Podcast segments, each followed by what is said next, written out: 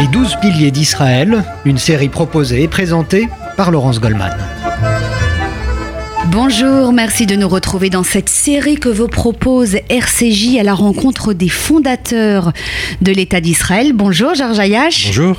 Historien, vous êtes l'auteur aux éditions Perrin de ces douze piliers d'Israël, un livre passionnant dans lequel vous nous faites découvrir qui ont été les immenses personnalités qui ont permis à l'État d'Israël de naître, de se construire et de se développer. Tout de suite, nous abordons le troisième chapitre, le troisième volet de cette série. Nous allons parler du fondateur de l'État juif, David Ben Gurion. Sans lui, dites-vous, l'État d'Israël n'aurait pas existé. Euh, un mot peut-être sur sa jeunesse, sur son enfance, hein, qui sont très significatives dans le parcours qu'il aura par la suite. Tout à fait. Il a une enfance qui baigne, comme beaucoup d'autres dirigeants d'Israël, dans, des milieux pressionnistes, hein, les, amants de Sion. Son père était un, notable, si on peut dire, des, amants de Sion.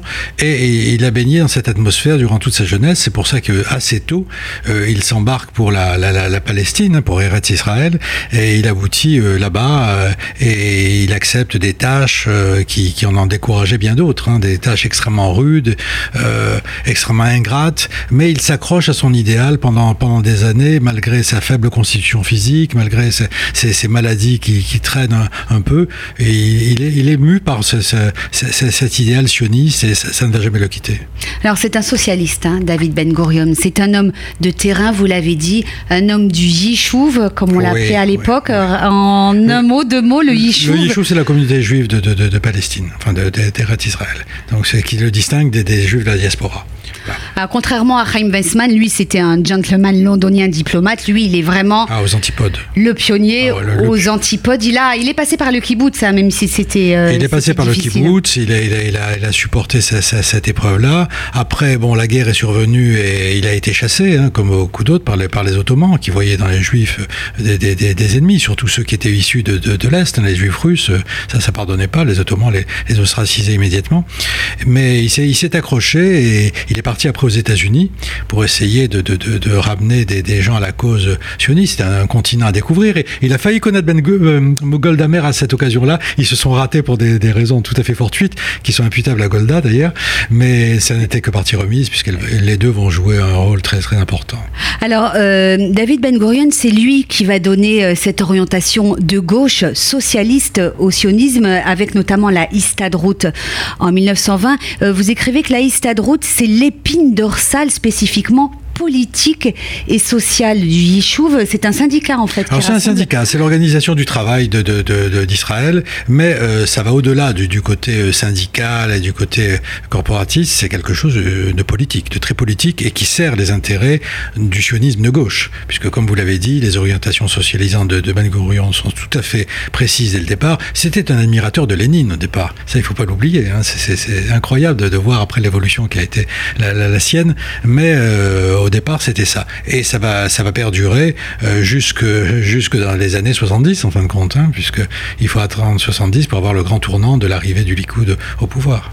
Hein, il faut dire que euh, le socialisme à cette époque et le sionisme socialiste étaient des idées, des idées qui étaient dominantes hein, euh, en Europe et puis également en Palestine sous mandat britannique. C'était les idées dominantes, dominantes, elles étaient incarnées par le kibbutz, elles étaient vraiment le, symbole de, de l'homme nouveau, du juif nouveau tel qu'il voulait apparaître aux yeux du monde, c'est-à-dire le juif qui travaille, euh, qui ne dépend de personne, qui sait travailler la terre, qui sait manier un fusil. Hein, tous ces clichés euh, sont, sont, bousculés en l'espace d'une génération et ça a été considérable comme œuvre. Alors Ben Gurion, il devient l'homme fort du sionisme euh, dans les années 30 qu'est-ce qu'il a compris qui va le placer plus tard, très rapidement, dans la position de leader du mouvement sioniste? C'est un politique. C'est un politique, c'est un apparatchik. Il connaît tous les rouages de, l'organisation qu'il a contribué à créer. Hein. Euh, c'est lui qui fait aussi l'union des partis de gauche. Euh, donc euh, ce qui deviendra le Mapai, et, donc à partir de là, il contrôle la situation. Il contrôle d'autant mieux que Weizmann est un peu marginalisé, Hein, il est considéré comme un mondain, comme un diplomate. Il vit le plus souvent en Angleterre d'ailleurs. Donc il a le champ libre au sein du Yishuv et il devient le, leader euh, de fait. À un moment donné, dans les années 30, il est un peu concurrencé par Haïm Arlosorov, mais Arlosorov se fait assassiner dans des conditions sur lesquelles on reviendra.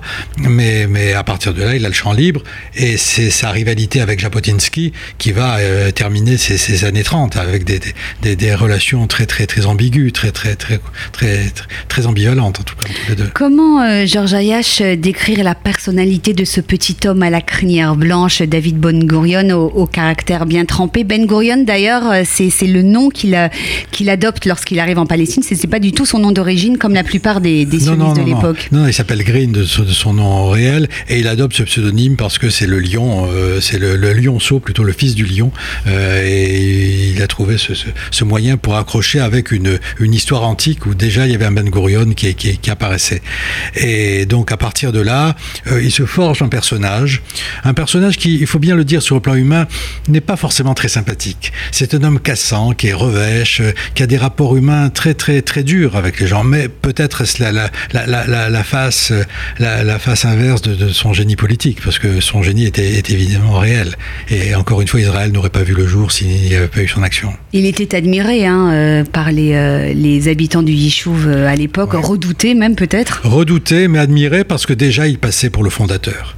Et là, les fondateurs ont toujours eu un prestige considérable dans l'histoire, et il en était un. Alors, chacun a dans la tête, bien sûr, les images de la proclamation de l'indépendance de l'État d'Israël en 1948 hein, euh, à Tel Aviv. Euh, il y a un aspect qui m'a intéressé dans ce que vous racontez sur David Ben Gurion. Il comprend la nécessité pour la population juive du Yishuv de se doter de sa propre force de défense. Hein. Il ne faut plus compter sur les autres, euh, ni l'Angleterre, ni aucun allié. Le juif nouveau, le sioniste, doit euh, prendre les armes et apprendre à se battre. il n'y connaît rien au départ, euh, David Ben Gurion. C'est assez étonnant. C'est ça l'importance de son œuvre. D'abord, la création d'un État. Et puis ensuite, comment faire survivre cet État D'où la nécessité de créer une force armée, en effet, euh, qui soit très différente de la Haganah, qui était une force d'autodéfense, qui était très restreinte et peu armée. À partir de là, lui est le, véritable fondateur de, de, ce qui va devenir l'armée d'Israël.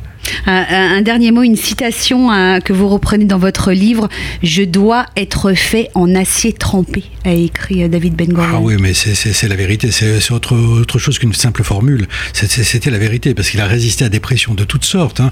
Beaucoup de, de, gens dans son entourage n'étaient pas favorables à la création d'un État en 1948. Il a dû batailler pour euh, faire ça. Il a dû batailler en 1942 pour faire adopter le programme de Biltmore qui va imposer cet État.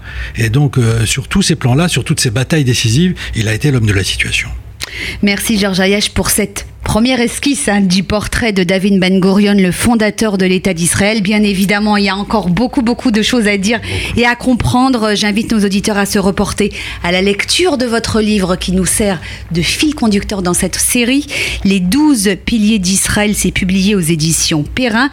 Prochain épisode, vous nous raconterez l'histoire d'un autre père du sionisme, Vladimir Zev Jabotinsky, dit le révisionniste.